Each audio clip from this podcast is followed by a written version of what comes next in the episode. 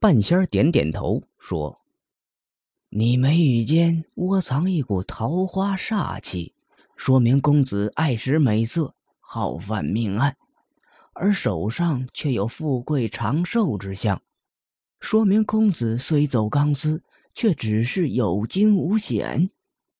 简知江湖传闻，要想猜公子名号，就不是件难事了。其实老朽见公子第一面时。”就已知公子身份了。老朽看了一辈子的手相，如此命硬的人，普天之下唯小蜜蜂一人。书生哈哈大笑，得意地说：“哈哈哈，不错，我就是被江湖人恨之入骨的采花淫贼，外号小蜜蜂。我尽管臭名昭著，作恶多端，不成想上天另有恩赐。”如此看来，我东躲西藏完全是多余的了。从今往后，可以明目张胆的快活了。哈哈哈哈原来一年前，江湖中出了个采花大盗，专门糟蹋良家妇女，先奸后杀。仅几个月的时间，被害人数竟达十二个。此人作案有个特点，现场总会留下一只栩栩如生的纸蜜蜂。像是向江湖正派人物挑衅，江湖好汉义愤填膺，表示一定要铲除淫贼。但是淫贼长什么模样，没一个人见过。于是大家商议，决定引蛇出洞。然而在寻找诱饵问题上卡了壳。试问哪家正常的人家愿意让自家闺女冒此大险？弄不好偷鸡不成反蚀把米。正在众人束手无策之际，孤女小错自告奋勇，甘愿献身。小错是个孤儿，吃百家饭长大，自小就和不三不四的小混混在一起。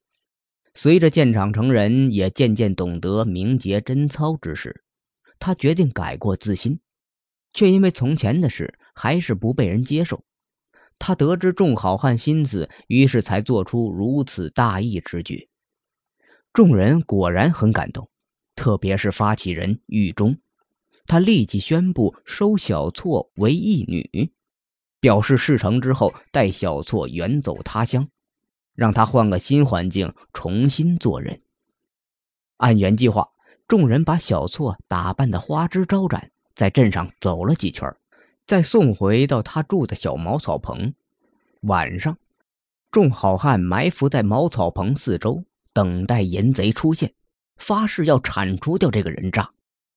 整整一夜，众人个个瞪圆双眼，竖起耳朵，却没发现异常情况。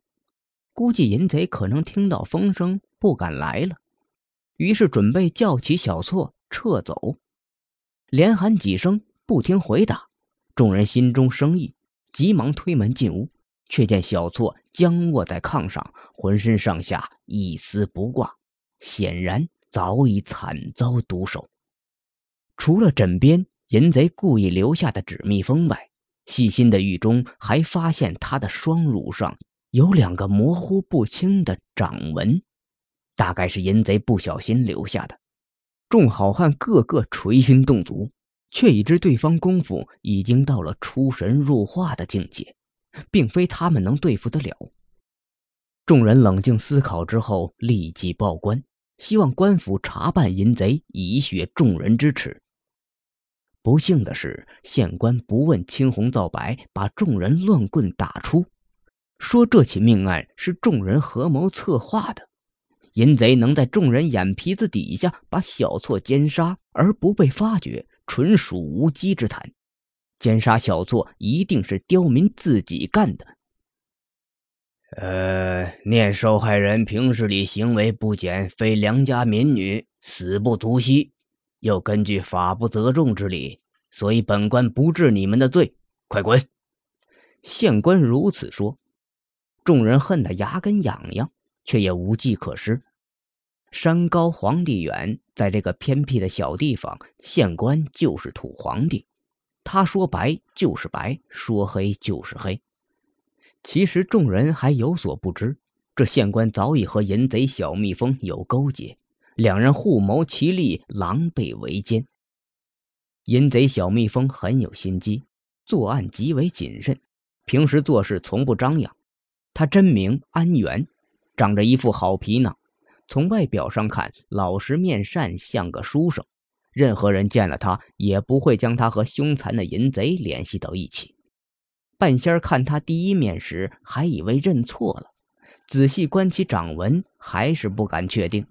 最后经过多方试探，方才认清他的真面目。你早已识破我，一不揭穿，二不报官，还处处维护我，对你有什么好处？小蜜蜂问。半仙闻言叹了一声：“老朽狂称半仙，终不是神仙。我已算出，今年我有寿终之祸啊！想要逃过这一劫，唯有和命硬之人长期相处。人老怕死，世间常情。不知公子意下如何？当然，我可以向公子透露玄机，助公子扫平仕途上的障碍。”公子日后一旦飞黄腾达了，什么样的美色没有？何须过这样偷腥舔刀的日子？小蜜蜂想了想，一言不发，又转身走了。月上中天，半仙把浑身上下收拾干干净净，直奔县衙而来。老远就看见衙门内火光冲天，杀气阵阵，他急忙越过城墙观看。火光之下，只见县官直挺挺的躺在地上，脑袋滚出老远；而小蜜蜂也是浑身是血，手拄长剑，摇摇欲倒，被一大群差役团团围住，脱不开身。他一见到半仙儿来了，心中大喜，兴奋的大叫：“你说的果然没错，我果然命硬，这块大骨头都被我啃了。不过也挂彩了，伤得不轻。快来帮我！”日后我俩同享富贵。老朽来了。话音刚落，半仙身形已近小蜜蜂，手中长剑同时刺向他的胸膛。小蜜蜂瞪着一双死鱼眼，惊骇的看着他。你你！此时的半仙像变了一个人，只见他目光如电，声如洪钟。我是你奸杀的第十五个女孩的义父，你作恶时在她身上留下了掌纹。于是我根据这条线索找到了你，没想到吧？小蜜蜂吃力的说：“你一直在骗我。”半仙正色说：“不尽是，你的命确实比别人硬得多，那是因为你的手相确实不同寻常。”小蜜蜂双眼放光，满脸的喜色：“我还是死不了，对吧？”不，半仙打断他的话。你先看你的手吧。小蜜蜂伸出双手，低头一看，不禁大吃一惊。他的双手满是血，手掌已皮开肉烂，原来是抢县官宝剑时伤着了，因为光顾着恶斗，才没感觉到疼。看到此处，他绝望的惨叫一声，瘫倒在地。